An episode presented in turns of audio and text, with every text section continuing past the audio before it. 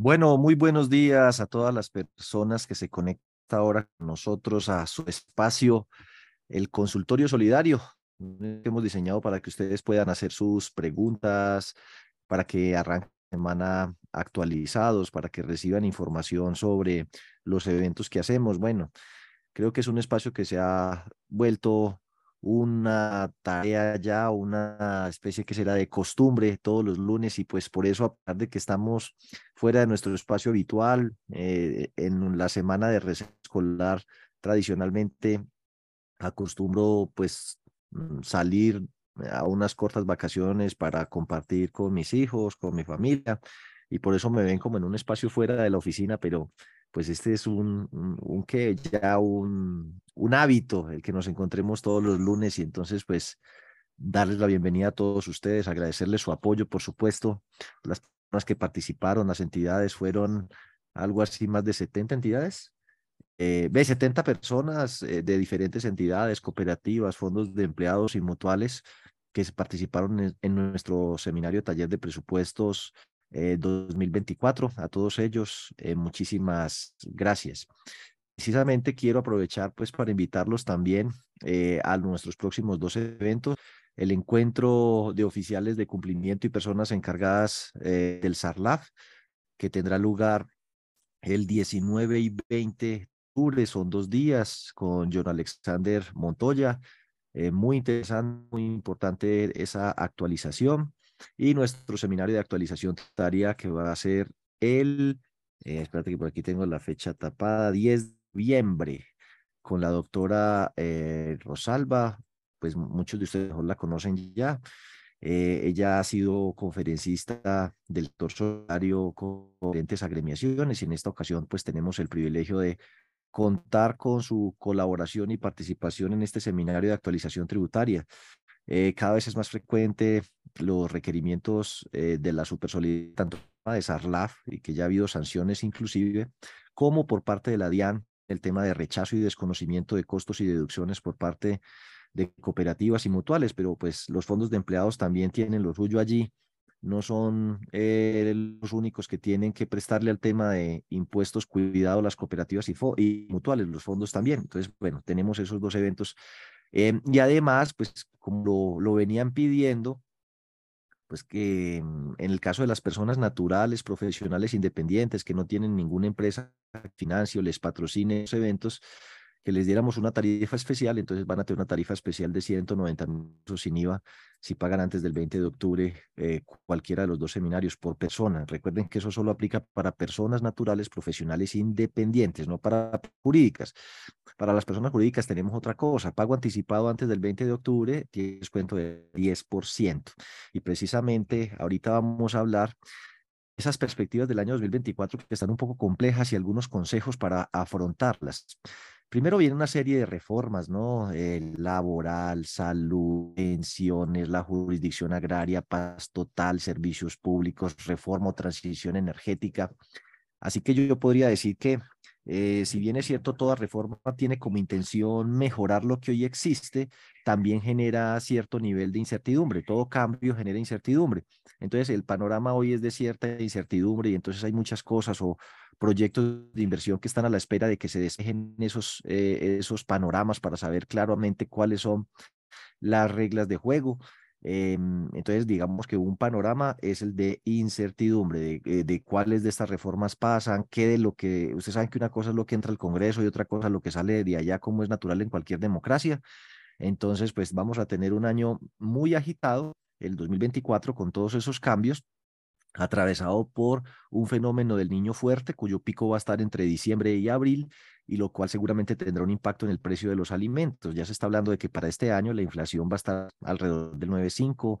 La encuesta de expectativas económicas del Banco de la República le apuntó a un 9,55 promedio. El ministro de Hacienda también ya se atrevió a dar una cifra del 9.5, pero habrá que esperar que otros efectos puedan tener elementos como un ha trepado una cosa impresionante, de estar por debajito, muy rozando los 4.000, se nos ha subido en un periodo de tiempo muy corto por encima de los 4.300, cosa que impacta la, inflación porque importamos muchas materias primas, bienes terminados, combustible, eh, granos, entonces algo tiene que ver con, con la inflación, el precio del dólar.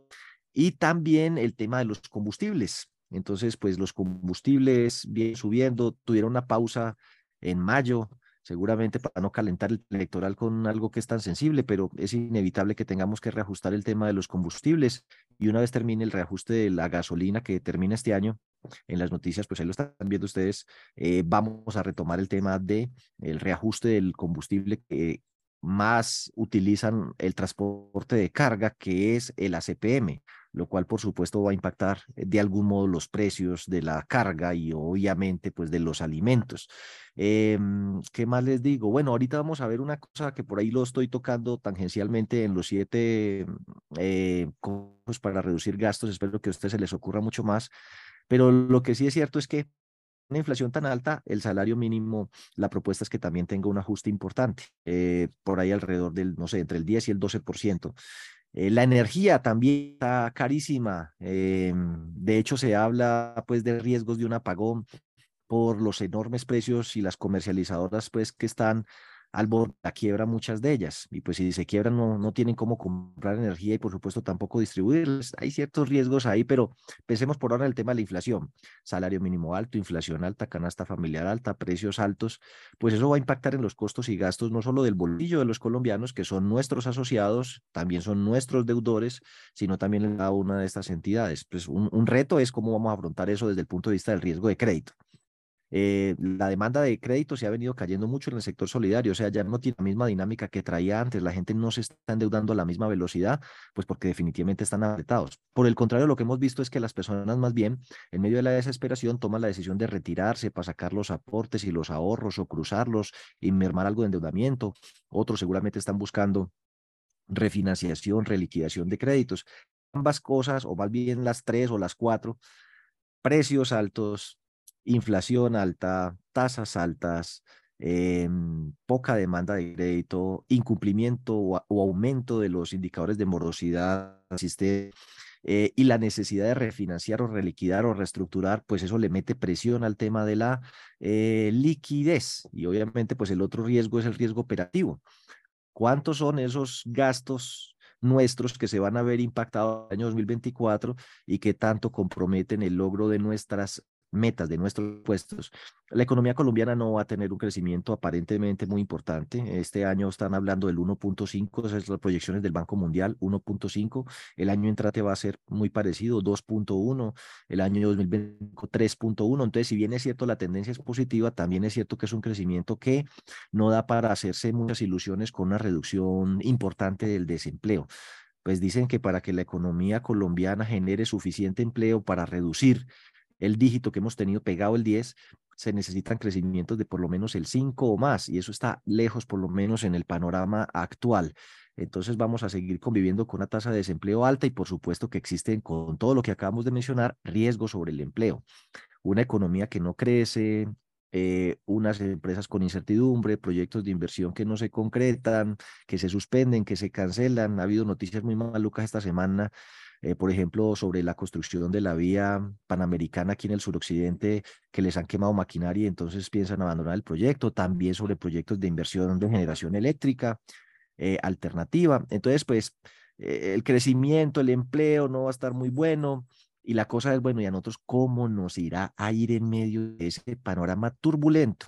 Bueno, me faltó decir ahí que ya tenemos estadísticas hasta la semana 38 de estas tasas de interés, que ahorita les voy a mostrar dónde las pueden consultar. Entonces, mire, la tasa de 3 a 5, espere si verá, inclusive voy a, voy a mirar aquí el gráfico, disculpe usted. Eh, a, ver hasta, hasta qué semana vamos. Vamos en la semana, ay, hombre, se pone uno de creativo y Vamos en la semana 38. La semana 38. La semana 38 debe ser como ya finalizando septiembre, es decir, como el, hasta el 24 de septiembre. ¿Dónde pueden ver ustedes las tasas de interés? Ojo que yo estoy conectado en ese.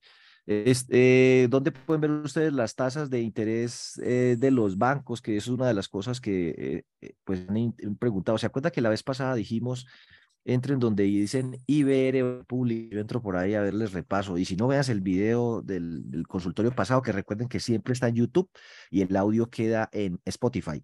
Y que si se llena la sala, que tiene capacidad para 300, pues siempre podrán irse allá. Usted escribe IBR República, entonces le sale esto. Yo entro por ahí, pero es un vicio, ¿no? Uno puede entrar seguramente por otro lado.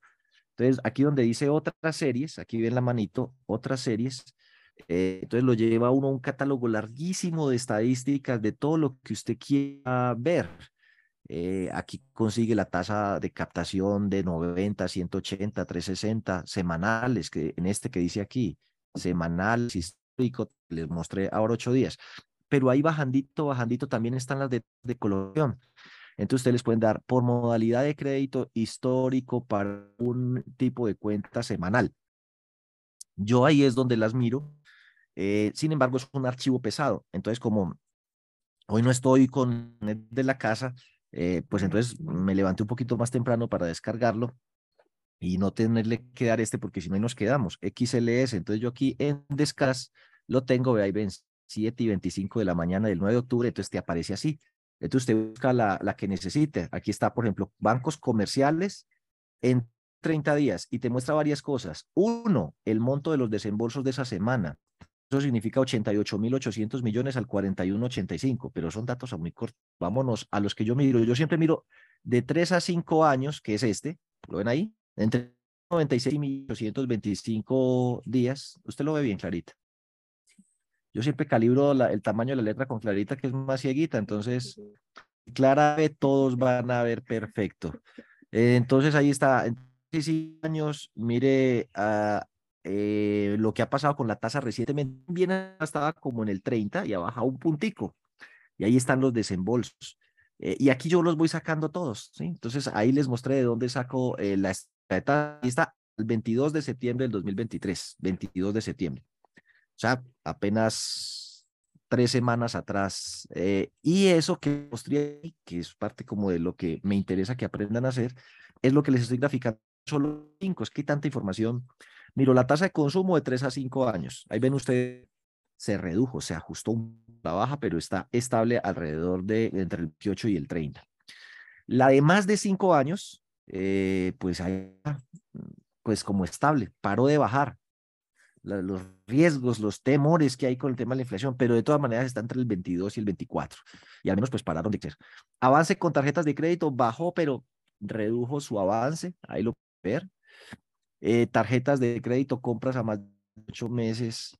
Eh, ahí está, bajó un poquito, pero se estabilizó. Vivienda no bis, nada que eso despega, o sea, hacia abajo. Y vivienda bis, pues se quedó, pues sí bajó, pero ahí se quedó.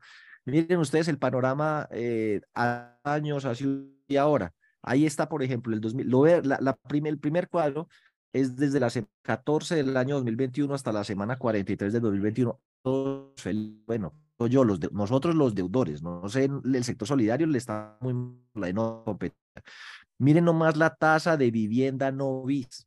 Yo estuve, Clarita, estuvimos de buenas, estuvimos de buenas. Demos gracias al Señor, demos gracias, porque estamos hacía tres años una cuota de una casa y nos la entregaron justo en ese momento. Entonces la tasa nos quedó como en el 9, 9 y piquito, una tasa en vivienda no bis. Y mire, consumo a más de 5 años, al 11%, 2%, no, daba para todo. Pero ya un añito más tarde, mire, las mismas semanas en el año 2022, la de consumo que estaba al 16 ya iba, ya, terminó en el 29. La consumo más de 5 años que estaba en el 11 terminó en el 21. La tarjeta de crédito que estaba en el 23 terminó en el 36. Miren aquí la, la última. La de vivienda no bis que estaba en el 9 ya iba en el 16. La de vivienda bis que estaba en el 10 ya iba en el 16. Y luego de en el tico un año más adelante, aunque todavía no estamos en la semana 23, apenas en la 38. Y ven ustedes, pues, las tasas siguen altas, pero están más o menos en el nivel que estaban hace un año. Es decir, para subir, devuélvanse con sus ojitos hasta por aquí arriba. O sea, hasta la semana 9 del año 2023. Es decir, íbamos como en febrero. Esa vaina es consumo en 34, ha caído a 29. Consumo más de 5 años, está viendo, Clarita. Estaba en 23, bajó a 22. inclusive su 24. A bases con tarjeta estaba en 46, bajó a 41. Tarjeta de crédito más de 18 meses estaba en 40, cayó a 36. Vivienda no bis llegó a casi 19, está menitos de 18, no le ha pasado nada. Y vivienda que estaba en 17, se les ha bajado como al 15. Entonces, hubo un rápido ascenso de la tasa en el 2022 y ha habido un lento descenso en el 2023. Este año no va a pasar gran cosa. Hacia final de año, el Banco de la República seguramente va a modificar la tasa eh, y ahí en 2025 entonces empezaremos a sentir algún tipo de alivio. Ahí pues eh, no se ve tan bien, pero las rayitas rojas son el cambio de año. Vieron que en el 2022 el dólar se pegó una trepada impresionante, en el 2023 bajó, pero aquí al final, en el último tramo, eso cosa que me tiene bastante preocupado, el dólar se subió otra vez, yo estaba contento porque estaba en 4.000 y ya está otra vez como en 4.500 eh, maldinga sea, así. En agosto el promedio fue 4.071, mírenlo. El 28 de septiembre estaba en 4.094. Ah, pregunte cómo está hoy. Entonces, pues eso, esas volatilidades afectan mucho los costos de las cosas que se importan. Pensando en los gastos y costos, aquí hay como unas reflexiones. Lo primero, las tasas por sí mismas empiezan a mostrar ya que se estabilizaron y de hecho inclusive tienden a disminuirse. Lo vimos ahora ocho días en las tasas de captación. El Banco de la República ahorita no lo hizo porque no están dadas las condiciones, pero hacia final de año va a empezar una senda de reducción de esas tasas. Entonces, mal negocio que usted capte de una vez y diga DTF, ve, le voy a pagar el, le va a pagar el 14, el 15 o el 16 por un año. Mal negocio.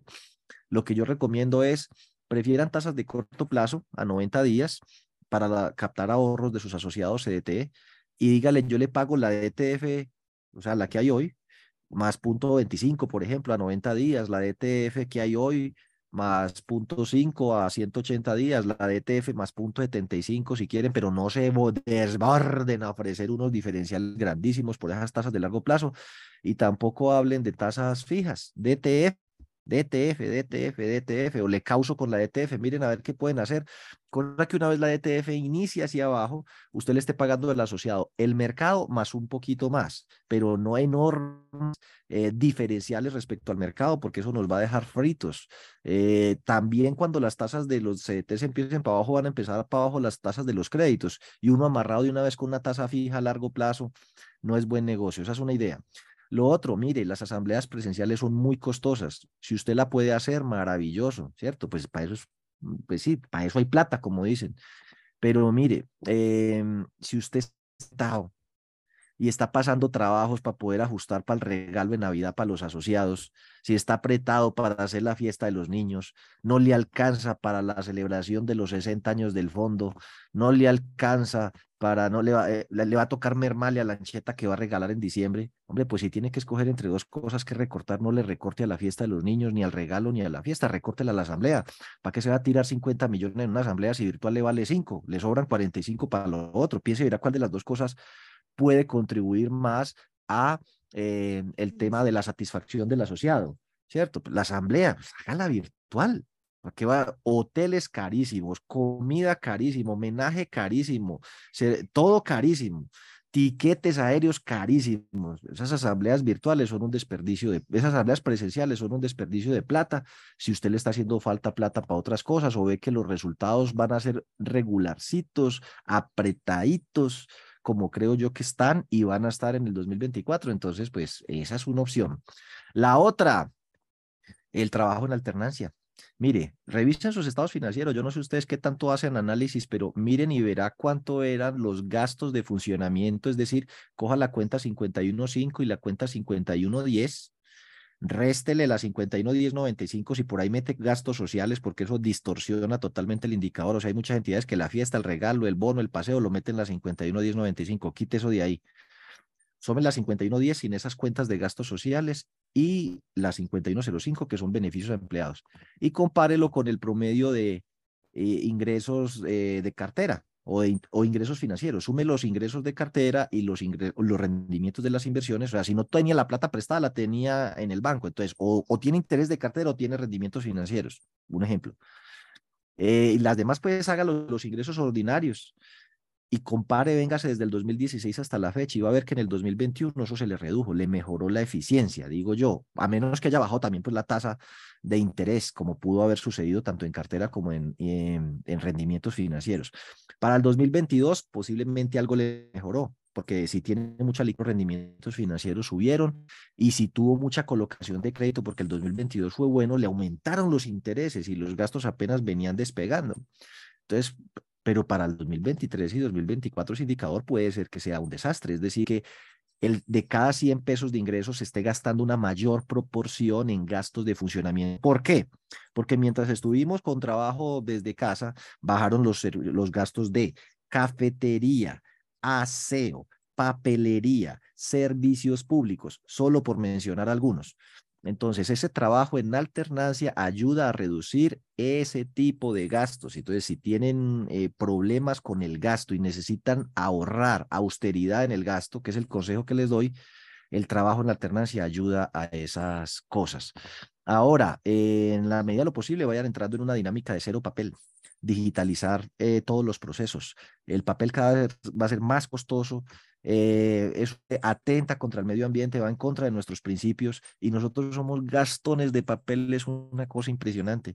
Hay fondos de empleados que tienen eh, asociados que rotan mucho, que se ganan el salario mínimo, entonces los créditos son de 300 mil, 500 mil, un millón, son créditos chiquiticos y son a tres meses, seis meses, nueve meses, doce meses, pero para cada crédito una solicitud como de tres hojas, adjunte fotocopia de la cédula de los últimos dos volantes de pago, eh, consúltelo a la central de riesgo, imprímalo y son seis hojas más. Entonces cada solicitud de crédito no solo gastan un poco de plata en consultas, sino también en papelería y en tinta y adjúntelo en el, en el expediente. Entonces son expedientes así de gordos de papeles y de las oficinas ya no saben dónde meter más cajas cajas y arrumes y arrumes y arrumes de archivo inactivo. El día que haya un incendio, eso va a arder bonito, eso no está lleno de ácaros, ratas, polvo, eh, enfermedad francamente ese modelo de administración documental, de gestión documental físico, no solo por un tema medioambiental, sino por costos, por espacios de almacenamiento, por riesgos operativos, tanto en la salud como en la posibilidad de destrucción, de no poder acceder a la información. Usted va a decir, oiga, necesito encontrar este papel de hace cinco años que tengo una demanda. Vaya, búsquelo, eso de estar en los arrumes de cajas de allá.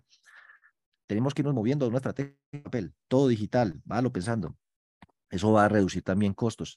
También viene la posibilidad de reglamentar, parametrizar, eh, implementar un crédito rotatorio multiuso preaprobado al momento del ingreso. El asociado cuando entra firme, él, él, lo hace, ¿no? Autorizo la consulta y reporte a las centrales de riesgo. Ese texto está desde la afiliación. Las personas que entraron de una vez, llévelas al comité de crédito. Mire, este mes entraron 58 asociados. Ya la consulta a la central de riesgos de los 58 y les analizamos capacidades, cuento, hábitos de pago, garantías, solvencia, no sé qué. Entonces, mire, con afianzamiento con el fondo de garantías con fe, eh, podemos darle por libranza un cupo rotatorio de hasta, no sé, pongan la cifra que sea, un millón, dos millones, tres millones, cinco millones, ocho millones, listo. Y entonces no le manda la carta de una vez. Querida Clara Viena Gallego, nos complace darte la bienvenida a nuestra entidad y como y, y por eso queremos, queremos, nos complace informarte que el comité de crédito te preaprobó un cupo de crédito rotatorio multiuso, para lo cual solo tienes que firmar el pagaré en blanco. Ahora, si lo puede firmar desde el ingreso, maravilloso. Desde que entró, firmó solicitud de ingreso y de una vez pagaré en blanco y carta de instrucción anexa desmaterializado. Entonces ya está todo. Tu cupo de crédito ya está. Podrás utilizarlo para cualquiera de nuestras líneas hasta por un monto de 5 millones y libera cupo automáticamente. Ahora, usted puede decir, lo puede utilizar solo para las líneas prima, anticipo de salario, calamidad, recreación, turismo, convenios. Defínale qué. ¿Eso qué hace?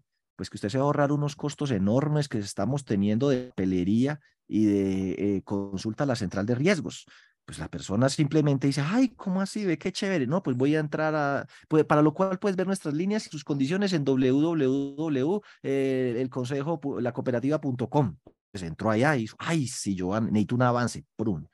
Hizo la solicitud, diligenció eh, digitalmente, no tuvo que elegir ningún papel, enviar, y eso le llega ya al analista de crédito. El analista de crédito mira las solicitudes que llegaron, revisa si este señor tiene cupo, muestre a ver, ta, ta, ta, ta, visa unas pocas cositas, chuleado, aprobado, tesorería, y en tesorería le desembolsa. ¿Dónde está la solicitud? Digital. ¿Dónde está la aprobación? Eso ya se aprobó, eso quedó en un acta del comité de crédito, en los cupos aprobados. Aquí la niña lo que está es visando que cumpla unos requisitos mínimos y lo pasa para tesorería. ¿Dónde está el pagareno? Ya lo firmó, el DAS desmaterializado con carta de instrucción. ¿Dónde está la garantía? Es la garantía de, de CONFE, del afianzamiento. ¿Y dónde está la consulta a la central de riesgo? Se hace una sola vez cuando se le va a otorgar el cupo.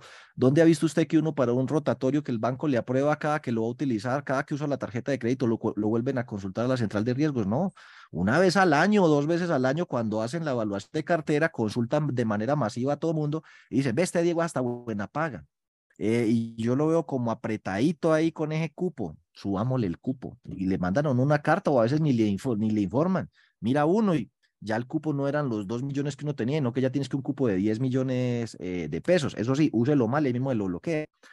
Y entonces así, en vez de 10 solicitudes de crédito de un asociado lleno así de papeles y 10 consultas cada una 5 mil pesos, pues hace una consultica al año para todos esos créditos chiquiticos que el asociado hizo. Think about it. Piénselo. Bueno, ahora sí, entonces luego viene, ah, bueno, hay un programa de empleos para la vida que ahorita le vamos a hablar, eh, que eh, tiene el gobierno, aplica para contribuyentes del impuesto, o sea, solo para cooperativas y mutuales, para fondos de empleados no, porque ellos no son contribuyentes del impuesto eh, de renta que todo el tema de la bella firma digital, no, pues eso obviamente tiene que conseguir una empresa que les asesore en todo el proceso, eh, todo el tema de digitalización, pero eso ya lo están haciendo hace rato, que cantidad de cooperativas o fondos de empleados. Es decir, el tema de las solicitudes completamente virtuales, actualización de datos, huella, autenticación, yo no le estoy hablando del futuro, les estoy hablando del pasado. O sea, eso ya lo han hecho muchas cooperativas y fondos de empleados, ni siquiera es, es, es el futuro. Eh, es más, ni siquiera es el presente. Eso es una pregunta y hay varias cooperativas y fondos de empleados que ya desde el año 2021 vienen funcionando con eso perfectamente. Una de las cosas que aceleró esa transformación tecnológica fue la pandemia.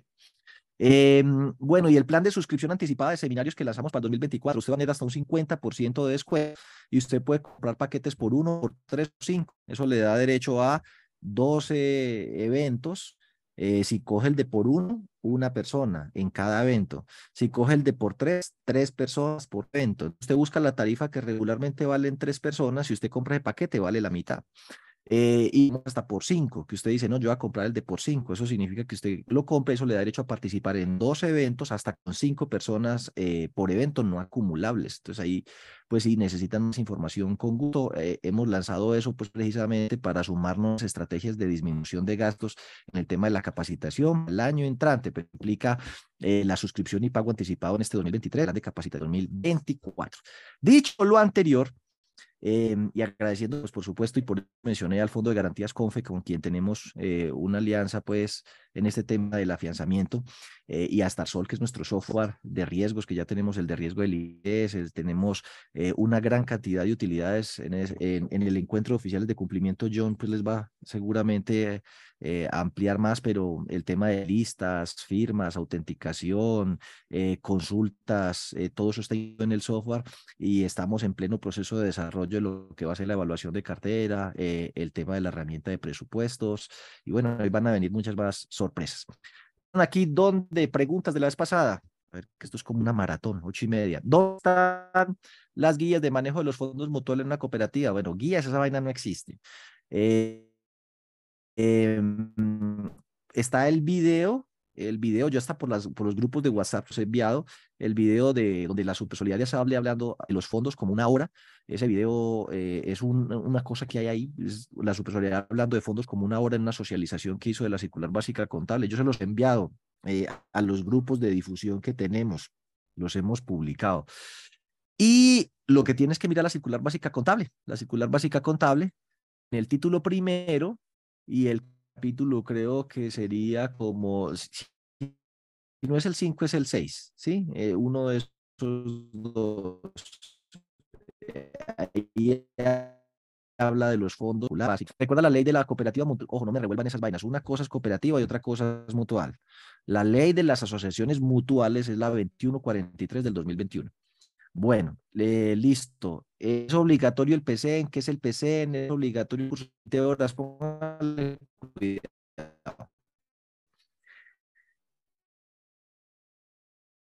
El PCN es obligatorio. Pues, depende, no es entidad de control, toda solidaria de contar. Mira las preguntas frecuentes que le hacen a la super solidaria, vamos a ver si nos funciona. Usted puede escribir eh, por aquí, hágale esto, PCM, super solidaria, después de Dios, Google, super solidaria. Y acá sale eh, unas respuestas frecuentes, entonces ahí dice, ¿qué es PCM? ¿Sí lo ven? Dice, toda organización solidaria debe preparar un proyecto educativo socioempresarial solidario. Entonces, pues, ahí dice, toda organización solidaria, parecería que sí, que, que hay que tenerlo. Por otro lado, eh, el principio, pues, de la educación es para todos, para cooperativas, fondos de empleados eh, y mutuales. Pero por aquí le dice eh, qué es el PCN, ¿cierto? le puntualiza también qué son las actividades educativas. Hay una confusión, no sé de dónde salió y se ha venido replicando y eso se deformó eh, pensando que el PCN es lo mismo que planeación estratégica. No, el PCN es solo lo educativo. ¿Qué es el PCN? El que orienta las actividades educativas. Tiene cinco ámbitos, investigación, promoción, formación, capacitación y asistencia eh, técnica. De hecho, pues, y disculpen que me, me cite a mí mismo, pero creo que si ustedes buscan en mi canal, yo he salido haciendo esa aclaración varias veces. Eh, ¿Qué es el PCN? ¿Es obligatorio el PCN? Mire que aquí están los videos. La obligatoriedad del PCN, diferencias entre planeación y PCN. Vea, ahí hay un video, dos videos, tres videos cortos que les puede ayudar a resolver esa pregunta. Entonces, PCN no es planeación. Para el PCN se necesita tener la planeación. Es decir, si es una misión, una visión, unos objetivos, unas estrategias, unas metas, unas acciones, ¿qué tenemos que hacer desde la educación para apoyar ese plan? Qué tenemos que hacer en materia de capacitación, qué tenemos que hacer en materia de formación, qué tenemos que hacer en materia de promoción, ta, ta, ta, ta, ta. Listo. La única parte en toda la normatividad expedida por la Supersolidaria donde se menciona el PCM, le hace pensar a uno que entonces sí es importante tenerlo, es en las funciones, parámetros de obligatorio cumplimiento del el Comité de Control Social o Junta de Vigilancia. Entonces les recomiendo que se vayan para la circular básica jurídica, para el título cuarto, el capítulo me escapa si es el 10, 11, 12, es que eso lo modificaron, donde está del autocontrol y el numeral es el 3 y el literal es el E. Entonces, en el capítulo que habla de autocontrol, en el cuarto de la circular básica jurídica, que no me acuerdo si es el 11 o el 12, ahí en el literal E habla de que el Comité de Control Social le debe hacer seguimiento al PCM desde su construcción, implementación y ejecución. Eh, entonces, si le tiene que hacer seguimiento es porque tiene que existir, pero no es responsabilidad del vigilancia o comité de control social hacer el PCM, eso es de la administración, el Consejo y Junta y el Comité de Educación o Bienestar. La otra cosa, es obligatorio el curso de 20 horas de cooperativismo o economía solidaria para los asociados de una entidad que tiene que ser con entidad, caso también es falso. Eso también se ha creado como un mito ahí, pues para poder vender capacitación y, y vivir, ¿no? Pues es que estamos en el mundo de los negocios. Yo también me, dedico a eso, a dar capacitación. ¿Qué más quisiera yo? Pero le voy a decir, solo se acreditan entidades sin ánimo de lucro. Los acredita la UAEOS. El proceso es bien denso. Por eso aquellas entidades que cuentan con esa acreditación pues entonces cobran por los servicios que prestan como es natural. Pero uno no puede pretender entonces que está condenado a no recibir educación el asociado de una cooperativa fondo de empleados pequeño que no tiene el poder adquisitivo para pagarle los tres millones que vale el curso que cobra aquella entidad. Eso es falso, es un mito, no se deje meter ese cuento. La ley en ninguna parte dice que las personas tienen que tener cuando entra a una cooperativa o fondo un curso de 20 horas impartido por una entidad acreditada. Eso es falso. Es únicamente para cuando se va a crear una entidad. Si usted va a crear una mutual, si va a crear una cooperativa, si va a crear un fondo, los fundadores de esa entidad, y eso lo puede encontrar en la circular básica jurídica en el título tercero, ahí dice cómo se crean las entidades, En todas, uno de los requisitos es el curso de 20 horas impartido por una entidad. Entonces, ahí sí, para crear una cooperativa, fondo de empleados o mutual, tiene que ser con una entidad acreditada. Para las demás, no, pare de sufrir. Entonces, si usted le ha dado por meter al estatuto, por favor, quíteselo en la próxima asamblea. Obviamente deje como los derechos, pues impartir educación, recibir educación. Como uno de los deberes del asociado, recibir el curso, acreditar que lo tiene de opción o asistir una vez la entidad lo programe, pero no se ponga a hablar de 20 horas ni de poco de cosas. Mentiras, pues si usted lo quiere hacer, eso es cosa suya. Lo que yo quiero que sepa es que no es obligatorio, pero si lo mete en el estatuto, pues se le vuelve obligatorio, mandatorio. Entonces, por pare de sufrir. Si usted es cooperativa, fondo de empleados o mutual, pequeñito o está apretado de plata, no puede renunciar a la educación. La educación de a,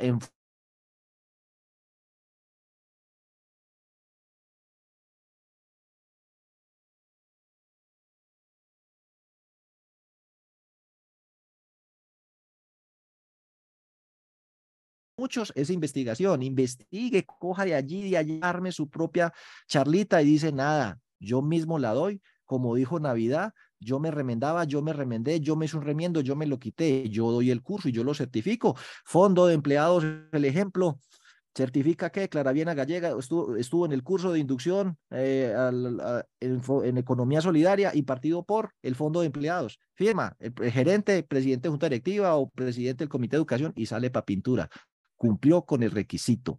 No tiene que ser acreditado por nadie ni pagar un, un poco de plata para eso. Inclusive en nuestra web, hasta ahora, eh, tenemos unos cursos de inducción gratuitos en finanzas personales, en, un poco de cosas. Los de finanzas personales los da mi esposa, yo he dado los de economía solidaria.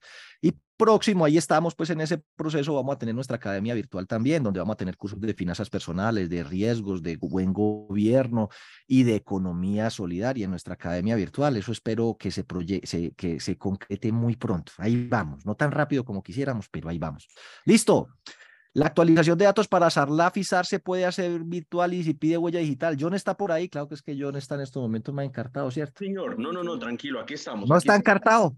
No, no, para nada, para nada. ¿Me escucha desde aquí sigo los gritos, no está encartado. No, no, para nada, me escucha bien. Si escuchan algún grito por ahí raro, hágale, hágale. Eh, eh, como mínimo la firma y el propósito de la firma es poder verificar a el tercero que se está pues actualizando los datos. Eh, es, digamos, mínimo, mínimo, mínimo la firma, mínimo firma y con algún proceso de autenticación. Ok, y esas firmas se pueden implementar digitalmente también, firma digital. Yo he firmado un poco de cosas digitalmente. Sí, así es, así es. Hay muchas empresas, y muchas empresas especializadas en ese sentido y que pues facilitan ese propósito de actualizar los datos y, y también van esa misma línea de la formación o de la información digital y también de ahorrar costos en cualquier organización. De hecho, pues aprovecho el 17, es decir, la próxima semana, el martes, vamos a tener un espacio exclusivo con todos los suscriptores de StarSol para que se vayan agendando. De todas maneras, al correo electrónico les llegará la invitación, donde tendremos unas novedades y entre esas novedades está ese tema preciso de la firma a través de los formularios en línea que tiene StarSol. Entonces, cordialmente invitados. Ay, oiga, aprovechando que usted dijo eso, ahí dice, eh, aquí arribita, vea, grupo de revisores fiscales, grupo de oficiales de cumplimiento. Para el descuento también hay que estar en el grupo, hay que verificar que la persona se haya inscrito al grupo, entonces inscríbanse por ahí. es un grupo donde los oficiales de cumplimiento, yo sé colaboran entre ellos con ese tipo de preguntas, por ejemplo. Si usted está en el grupo de oficiales de cumplimiento, usted hace por ahí la pregunta y, los, los colegas le, le, colaboran. Lo mismo en el tema del grupo de revisores es fundamentalmente que sea un, un grupo colaborativo, entonces se pueden eh, inscribir. Bueno, muchísimas gracias, eh, John. Bueno, novedades. El plan de empleos para la vida, recuerde, eh, indáguelo un poco más, lo encuentra, creo que en el Ministerio, ¿cómo llamar eso ahorita? El Ministerio del Trabajo. Entonces, los empleadores, personas naturales o jurídicos que sean declarantes de renta, por eso no aplica para fondos de empleados. Si usted va a contratar gente, por cada trabajador adicional que usted al menos le haga un contrato por seis meses, le van a pagar un 25% del salario mínimo el gobierno si usted tiene entre 18, si el que el contrató tiene entre 18 y 28 años.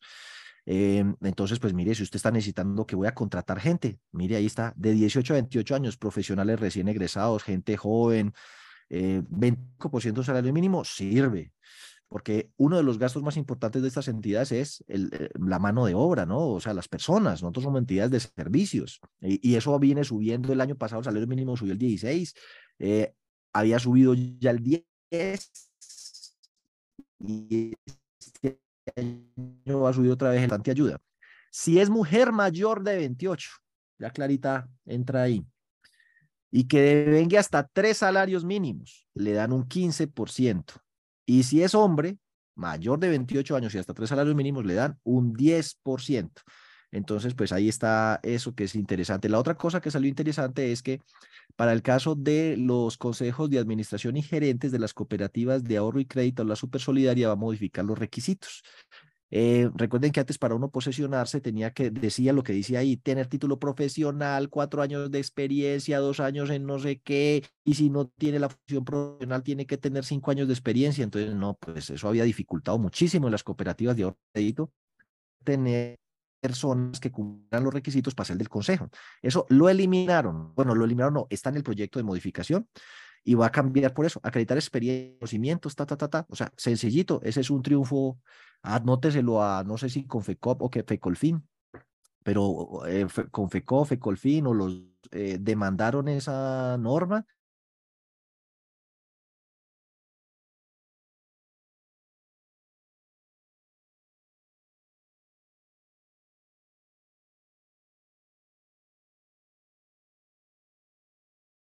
de Sarlaf, eso ya es de esta semana en ocho, empiecen a inscribir, pago del 20 de octubre, tienen 10% de descuento, personas naturales, profesionales independientes inscritos en los grupos de WhatsApp de oficiales y revisores tienen una tarifa especial de 109 mil eh, pesos. Y el seminario de actualización tributaria también eh, con el descuento por pago anticipado y con la tarifa de persona natural profesional independiente que va a ser el 10 de noviembre. Entonces, bueno, anímense, pues esos son nuestros próximos dos eventos. Oiga, entonces ya les mostré uno, de dónde sacó el interés de los créditos, pero hay otra parte donde ustedes pueden consultar tasas que llama interactúe con las cifras. Vamos a ver. Por aquí dice lo siguiente, dos puntos. Usted se va a la página web de la Superintendencia Financiera. Es más, recuerden, después de Dios, Google, Superfinanciera, interactúe con las cifras. Eh, es que tengo, eh, tengo el computador montado en un cuadrito que está como cojinete, entonces se me mueve así. Entonces ahí está, es un, una herramienta de Power BI. ¿Ves? Entonces te autenticas, le escribes OYN, siempre le va a salir una cosa distinta y entra. Yo había entrado precisamente para ahorrarme la fatiga. Eh, entonces lo tenía acá. Una vez usted entre aquí le dice persona natural. Listo, ahí está, persona natural. Cuando usted entre, le entra por aquí, mire, cifras generales, lo ve ahí, allá dice, bueno, allí no sé por cómo está, cifras generales, eh, y aquí abajito dice tasas y desembolsos por modalidad de crédito. usted le da tasas y desembolsos por modalidad de crédito, él se demora un poquito en cargar, ¿sí? Eh, y después de que carga, entra aquí dice natural. Y si yo le fuera, o, a ver, si me opciona, o, o, Y, X mayúscula, T minúscula, T mayúscula, V minúscula, no soy uno, le entra aquí interactúe con las cifras, cifras generales y acá abajo tasas y desembolsos por modalidad de crédito. Y encargar, pero no eh, gran cosa. Yo de hecho aquí ya lo tengo cargado. Entonces usted selecciona, por ejemplo, la semana. Entonces vamos a ver aquí cómo están a la última semana que es 29 de septiembre, fecha importantísima para la humanidad. El 29 de septiembre nació Clara Viena Gallego Valencia, mi esposa. Entonces ahí está, consumo. Feliz cumpleaños. Consumo. Entonces nos vamos por aquí. Libranza a otros, ¿lo ve? Libranza a otros. Entonces lo podemos ampliar un poquito. Entonces, consumo, libranza a otros, que es el parámetro de referencia para muchos de nosotros a la hora de compararse. Eso es otra cosa, vuelvo y les digo, ay, que yo quiero saber cómo están prestando los fondos. Los asociados suyos se pueden ir para allá. ¿De qué le sirve usted saber que el fondo de empleados de Ecopetrol está prestando al 11 para vivienda? Si, si ellos no se pueden asociar, ellos no son trabajadores de Ecopetrol. Eh, entonces, pues como que compararse uno con los otros fondos de empleados es compararse mal. Si usted es fondo de empleados o si es cooperativa abierta, bueno, se puede comparar con las otras cooperativas que son abiertas, pero no todas del país, las que le ruñen a usted, las que le compiten ahí en donde usted está. Entonces, pues a mí me parece que la competencia realmente nuestra es el sector financiero, ¿no? Eh, eh, pero también obviamente hay cooperativas que compiten entre sí y de pronto hasta fondos de empleados, pero es más bien raro. Entonces, ojo a la hora de las comparaciones. Aquí nos estamos comparando con los bancos, consumo, libranza. Pero hay que seleccionar la semana 29 de septiembre del 2023, se animó la vaina, pero yo quiero que ustedes vean dónde es que nos están dando duro, duro, duro. Mira el monto crédito de libranza del sistema financiero, 32 millones para los hombres, 30 millones para las mujeres. ¿Por qué? Porque regularmente el ingreso promedio de los hombres es más alto que las mujeres. Eso es parte de la inequidad que hay que ir arreglando, pero, pues tarda un, un tanto. Mire los plazos de los desembolsos. La gran mayoría se desembolsó entre 7 y 10 años o a más de 10 años, lo que es BBVA, eh, que yo sepa, Sudameris, Popular, les está prestando a más de 10 años para consumo. Eso es la locura. A eso hemos llegado debido a la estrechez de pago de la gente. O sea, uno no tiene trabajo asegurado para 10 años, pero deuda sí, y hasta más. O sea, eh, les dije que iba a haber una competencia dura, que se cogieran duro, que nos fuéramos preparando, pues ya llegó. Esto no se veía así hace algún tiempo. La tasa está en 19. Entonces, la tasa no es el promedio. Le voy a decir, las principales barreras de acceso nuestro al crédito no es la tasa. Hemos creído que es la tasa. No, la gente la tasa a la final le importa poco. Lo que a la gente realmente eh, le hace tomar la decisión, dice por otro lado, es el codeudor y el otro, los plazos. Entonces, si usted le da más de 10 años de plazo, pues obviamente la cuota le merma o, le, o logra obtener más dinero con la misma cuota, a pesar de que la tasa sea más alta. Entonces yo estoy diciendo que uno tenga que hacer eso porque a lo mejor el músculo financiero no le da. Tampoco me parece que sea una buena idea para una persona eh, hacer ese tipo de operaciones a esos plazos. Pero mijo, el palo no está para cuchara. Si uno está apretado de aquí, llevado del berraco y le ofrecen Oiga, no, yo le presto, le hago un crédito de consumo, libranza por millones de pesos a 12 años, que eso es lo que están haciendo esos bancos que les acabo de mencionar, Popular, BBVA, creo que el propio Avevilla, Sudameris, con unos segmentos muy específicos, especialmente los docentes, 12 eh, años de plazo y uno está bien llevado al berraco, venga para acá, pago allí, pago allí, pago allí, pago las tarjetas, junto todo eso una sola bola y, mi alivio. Entonces, ¿cómo va uno a juzgar a la gente también que en una situación desesperada encuentra en esto una medida de escape? Pero ahí ven ustedes la competencia, libranza. Pero vamos a hacer un viaje al pasado. Vamos a devolvernos bien lejos. Esta estadística, lo más viejo que se devuelve es hasta el cierre del primer semestre del 2022, porque hasta antes de eso lo publicaban en Excel. Yo se los mostraba. En esa época, la tasa era del 14, ya venía subiendo. Sí, en el 2021 estaba en el 11 y ya venía subiendo al 14. Y mire, préstamos a más de 7 años. ¿Ustedes ven la barra ahí de más de 10 años? No, las cosas eran hasta 7 años apenas. Eso se ha venido es ahorita. Es más, póngale cuidado para que vea con esto lo grave. Miremos iniciando febrero del 2023. A ver, miremos por aquí a ver esto, febrero del 2023, ¿ves? Ahí seleccioné esa semana. Mire, la tasa estaban como en el 20, los desembolsos se habían apachurrado, es que tienen que mirar las cifras. Mire a lo que estaban prestando, 400 mil millones en una semana, eso no es nada para el sistema financiero, casi 500 mil millones en una semana, eso no es nada. Si ustedes se fijaron bien en la otra, en solo esa semana prestaron 830 mil millones de pesos, sea que venía para abajo. Y vea, a más de siete años solamente y los desembolsos promedio 26 y 25. Es más, para que no hagan un acto de fe, concentrados ahí, vamos a mirar otra vez la estadística vieja.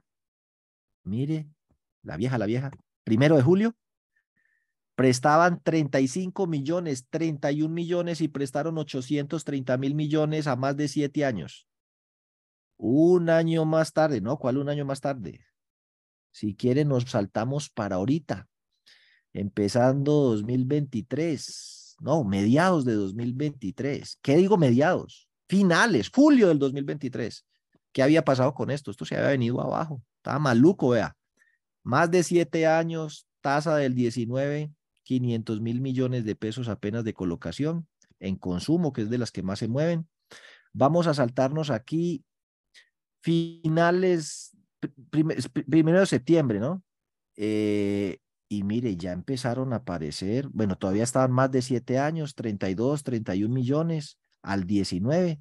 Y pues para mí la gran sorpresa es, miremos 22 de septiembre, 22 de septiembre, todavía no, no había aparecido, ¿lo ven ahí?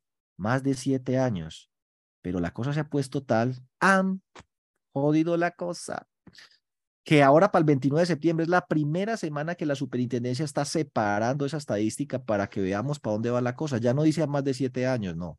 De siete a diez años, ¿cuánto? Más de diez años, ¿cuánto? Mire que la gran colocación se está dando es a más de 10 años. Ahora, si usted quiere ver eh, por aquí vivienda, usted le dice selecciona aquí vivienda, obviamente ese ya no es libranza a otros, selecciona aquí vivienda no bis en pesos. Entonces, ahí, ven ustedes, el 29 de septiembre, los préstamos promedio son 174, 188 millones, a más de 20 años, muy poquito. La gran mayoría escoge entre 15 y 20 años. La tasa está en 17. Si usted dice, bueno, ¿y cómo era esto por allá en esa época en la que éramos felices? Con esas tasas tan bajas nos metíamos en todo y no nos dolía. Primero de julio de 2022, aunque ahí, ya estaban subiendo. La tasa estaba en 12, que llegó a estar en 9, ahí se los mostré. Eh, y los desembolsos pues estaban un poquito más gorditos, ¿no? Eh, y pues ya vieron ustedes ahorita cómo está. Ahora usted puede seleccionar aquí vivienda bis pesos, vivienda bis pesos. En ese entonces, en esa semana, primero de julio, prestaban 59, 60 millones de pesos. Véalo, ahí está, 59 para las mujeres, 63 para los hombres, la gran mayoría entre 15 y 20 años, a una tasa del 12 y pico. Ese crédito hoy en día, bueno, mm, primero se subió mucho, pues se subió por aquí en marzo bueno, ya se había empezado a mermar. Miremos aquí finales del 2022. Eh, es más, miremos por aquí noviembre 15. Entonces, mire, 15. Eh, no sé qué fue que hice. Bueno, alguna embarrada hice aquí porque le dije vivienda, no vis.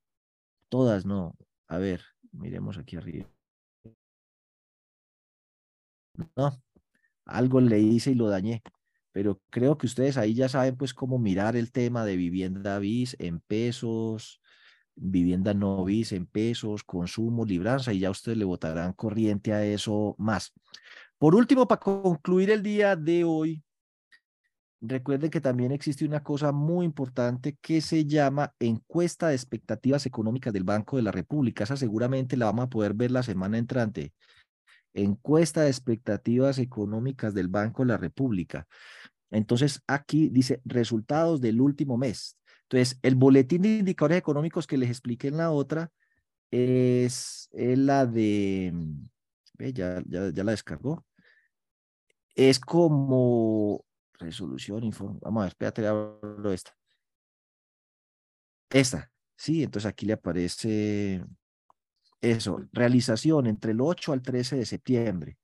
Entonces, seguramente esta semana eh, la publican o la otra, expectativas económicas eh, del último mes. Entonces, si quieres, se pueden ir aquí al resumen y, por ejemplo, aquí está la expectativa respecto al dólar, la expectativa respecto a la inflación. Entonces, aquí está, mire, la expectativa de la inflación a diciembre 55, a diciembre de este año. Para el año entrante igual va a estar alta. Vamos a ver en esa encuesta las expectativas de la gente que tanto han eh, cambiado. Entonces ahí está. Y bueno, ustedes también pueden, para mirar otras cosas, ustedes pueden colocar el boletín, inflación, DANE, eh, y el DANE publica una información bien interesante sobre la inflación. También pueden escribir boletín, eh, desempleo, desempleo, DANE, que eso es clave, pues es un termómetro de la economía muy importante. Entonces aquí él le va a sacar y usted puede seleccionar pues el, el mes, boletín de indicadores económicos, ve el boletín de desempleo del DANE, boletín técnico del DANE y el de la inflación. ¿no? Entonces aquí, por ejemplo, debe estar el último. A ver, ¿dónde está? información, agosto. Entonces usted puede, si quiere, descargar aquí la presentación que hicieron en la rueda de prensa.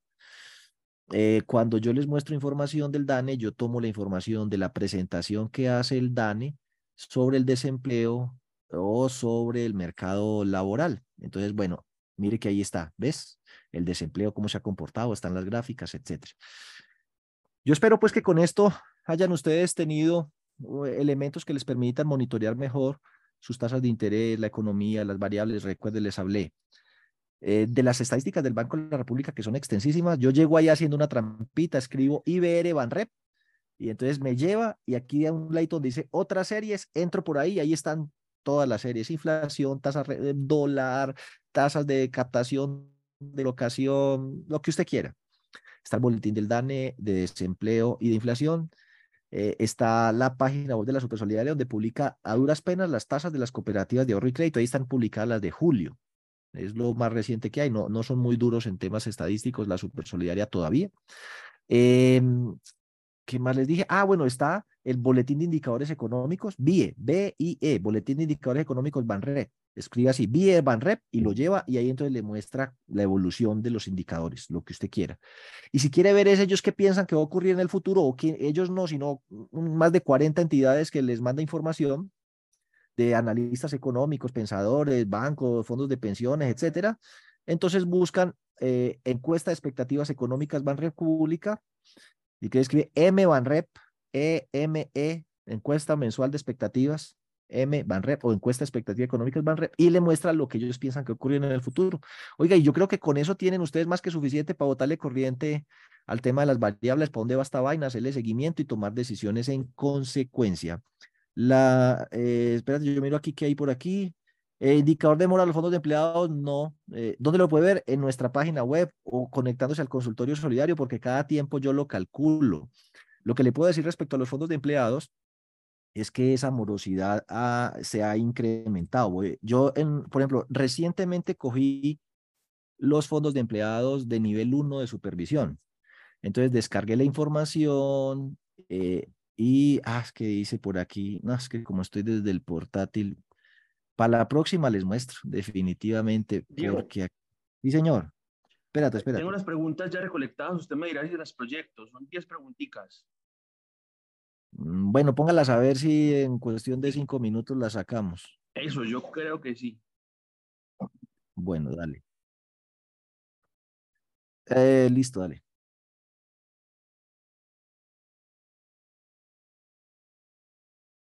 Proyectelas. ¿Ya las proyectó? ¿Cuál es la tasa promedio de colocación del sector financiero que se proyecta para el 2023 y cuál para el inicio del 2024? Ahí les enseñé dónde buscarlas. ¿Sí?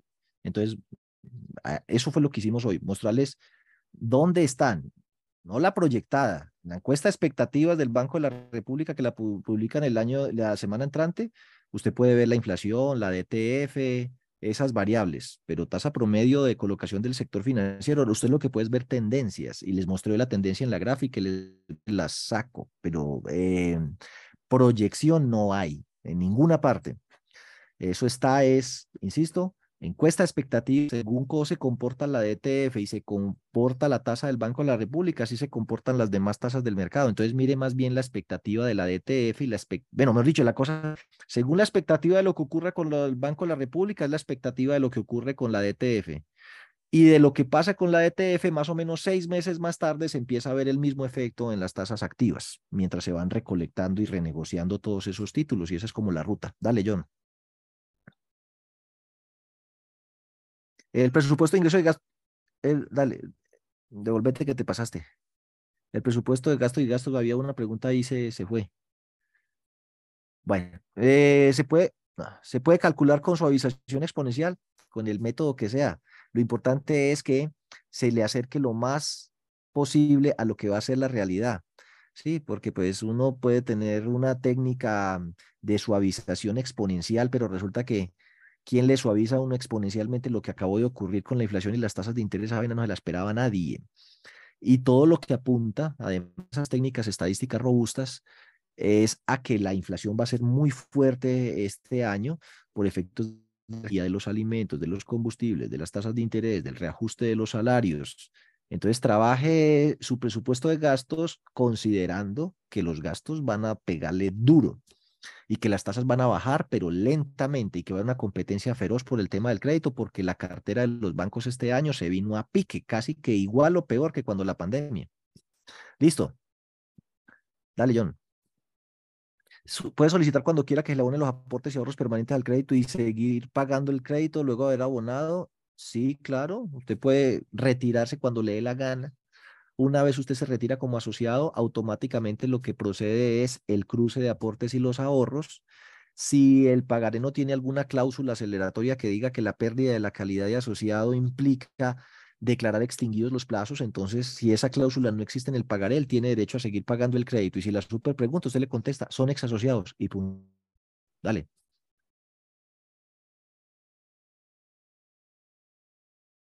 Dale, John.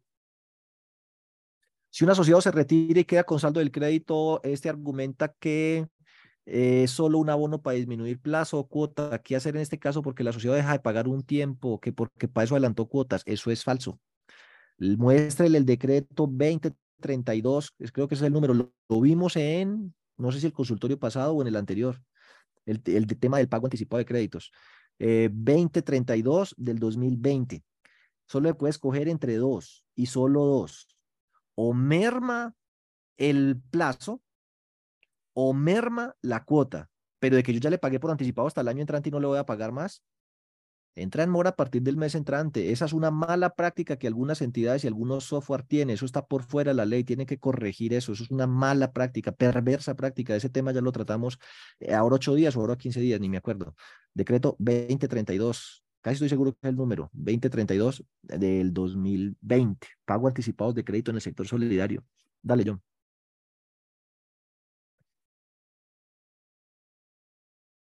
Eh, si un asociado se retira de la patrona, abona las prestaciones, pero no alcanza, se puede solicitar abonar también las cesantías ya consignadas. Si él las ha ignorado, sí. Eh, en un fondo de los fondos de empleados pueden eh, comprometer hasta el 100% del valor de las cesantías consignadas en los fondos privados de cesantías, para lo cual eh, deben diligenciar un documento y registrar esa pignoración allá en el fondo privado de cesantías. Entonces, mi recomendación es eh, acérquese al fondo privado de cesantías en el que, las, el que van a, con el que van a hacer, bueno, son varios, cuál averigüe o entre por la página web o llame cuál es el formato o el proceso que hay que hacer para pignorar las cesantías y esa es otra alternativa de, de, garantía que usted le puede dar al asociado. Si la persona es asociado, por ejemplo, a un fondo de empleados, no importa la destinación de la línea, puede comprometer hasta el 100% de las cesantías, no tiene que ser vivienda ni educativo, esa es una prerrogativa que tienen los fondos de empleados. Entonces usted puede llegar y decir, vea, yo tengo 15 millones de pesos pignorados, 15 millones consignados en porvenir entonces va a porvenir, pide el papel, lo diligencia, se registra la pignoración y entonces hasta por esos 15 millones eh, la persona no puede sacar las cesantías de porvenir y si se llega a quedar sin trabajo o a incumplir, pues porvenir le debe consignar los 15 millones de pesos al fondo o cooperativa. Una pregunta, recursos del extranjero. Un banco dice que hay unos recursos que vienen de otros países. Eh, bueno, suyo, John, eso es como desarlar. Ayúdeme usted ahí con esa, mientras yo me un, sorbito. Claro que sí, sí, señor. Bueno, ahí lo que toca identificar primero es de qué país viene ese dinero y que ese país no sea un país de alto riesgo, donde se debería intensificar más la debida de conocer exactamente de dónde provienen los recursos, o que no sea proveniente de un país que haya sido sancionado financieramente la ONU. Es debida, debida diligencia al 100%, conocer muy bien de dónde viene el dinero y la procedencia y la actividad económica muchas veces de la persona que consigna en el exterior. Es un proceso complejo, dispendioso, pero definitivamente tocaría realizarlo si se llegan a identificar esas transferencias de dinero desde el extranjero. Ok, muchísimas gracias. ¿Faltan muchas? Dale ahí rapidito a ver si las terminamos y no quedamos con nada pendiente. Ya, casi tú vas a terminar, ya casi. Vea ese suyo también. Claro que sí. No, no hay ninguna, esa, esa pregunta es del canal de YouTube. El canal de YouTube. Esa, no, respecto al reporte de transacciones, no hay ninguna actualización del 2023. Lo que sí es importante es referenciar que muchas entidades a esta época todavía tienen muchas inquietudes respecto a ese reporte. Inclusive aún conozco entidades que no están presentando ese informe de transacciones. No más ahorita, la semana pasada, me di cuenta que la entidad no tenía presentado los informes ni siquiera de enero. Entonces, el tema no es tal vez ni siquiera que se haya actualizado algo, sino el tener en cuenta esos conceptos técnicos para poder reportar bien y adicional, bueno, estar presentando los informes en un término adecuado para luego... No dicho, consejo, métase al seminario del 19 y 20 de octubre. En riesgo legal, así es, así es. Y, y aunque digan, no, es que yo ya conozco el tema, lo presento, es muy interesante el espacio. Se está interrumpiendo el, ¿Ahí me escucha? Sí, ahí mejorcito, pero ahorita te estaba interrumpiendo, sí.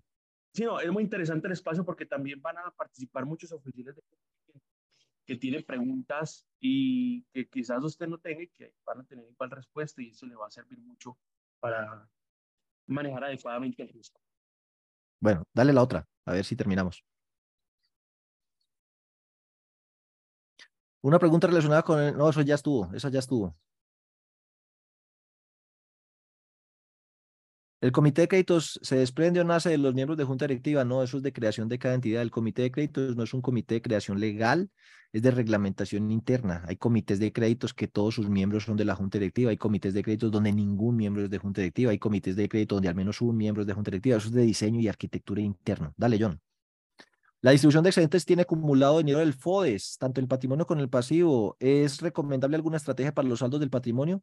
Mire, lo que usted mandó al patrimonio ahí se quedó, forever and ever, por los siglos de los siglos, amén. Entonces, ¿cuál es la estrategia para los saldos del patrimonio? Lo que se mandó para el patrimonio fue para fortalecer la empresa y eso forma parte del remanente eh, en caso de liquidación. O sea, eso no se puede volver otra vez al pasivo, no se puede pasar para allí o para allá.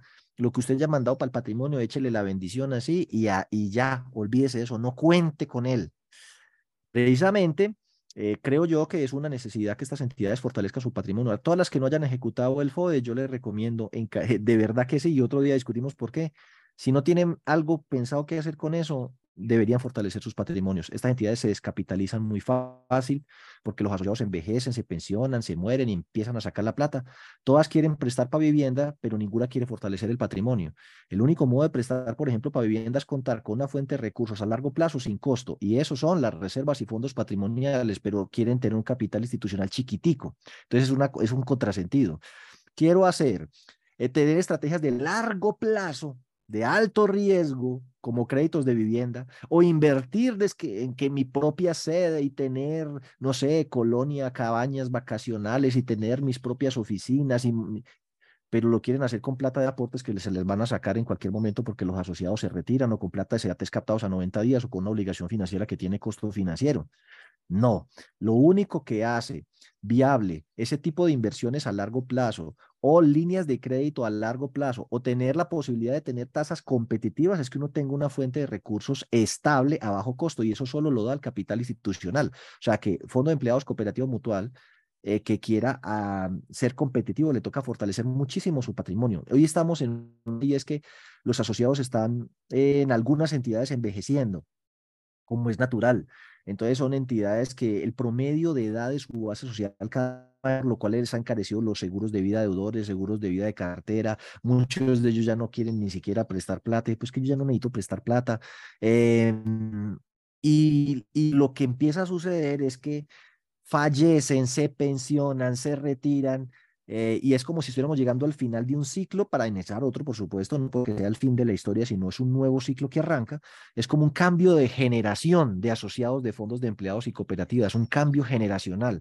Entonces se nos va a ir esa generación vieja que creó y fortaleció estos fondos desde hace 30 años y cada uno, cada que se va o se muere, se lleva un cojonal de plata y lo estamos reemplazando por un poco de asociados que tienen muy poca estabilidad, no solo laboral, sino que ellos mismos cuando ya llevan seis meses en la empresa dicen, ay, no, ya cumplí un ciclo, llevo una eternidad aquí, seis meses, qué horror, tengo que pasar a otra cosa, evolucionar. Entonces no tienen como esa misma perspectiva ni con la empresa y por supuesto tampoco con el fondo. Entonces es muy importante fortalecer los patrimonios.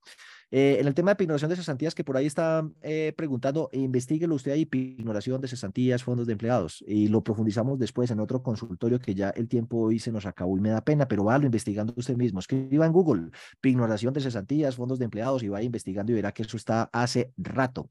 O investigue con sus colegas o investigue si es asociado a Analfe, hágale la consulta a Analfe y verá que por todas partes le van a confirmar que eso es posible. Nos vemos entonces no sé, es que dentro de ocho días ya es el lunes festivo, nosotros estamos en pleno viaje. Posiblemente revisemos y les informemos a ver si hacemos consultorio el martes es festivo. Entonces, si alguna cosa nos vemos el martes, el martes por la mañana hacemos un consultorio especializado en Sarlaf. ¿Usted qué opina, John? Claro que sí, Diego, claro que sí. Consultorio especializado dentro de ocho días, pero no lunes y no martes en Sarlaf. Nos vemos, hasta luego.